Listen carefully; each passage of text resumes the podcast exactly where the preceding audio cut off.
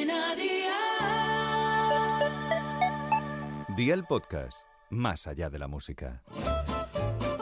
¿Qué hacen hoy? Con Masito.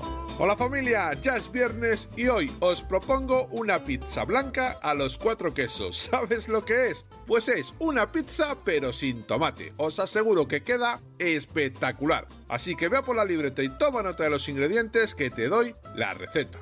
70 gramos de harina de garbanzo o harina común. 15 mililitros de aceite de oliva virgen extra, 40 mililitros de agua, un huevo grande, sal, 200 gramos de mezclas de queso para fundir, 50 gramos de queso de cabra en rulo, 100 gramos de bacon en tacos y orégano. ¿Empezamos con la preparación? Pues venga, ¡al lío!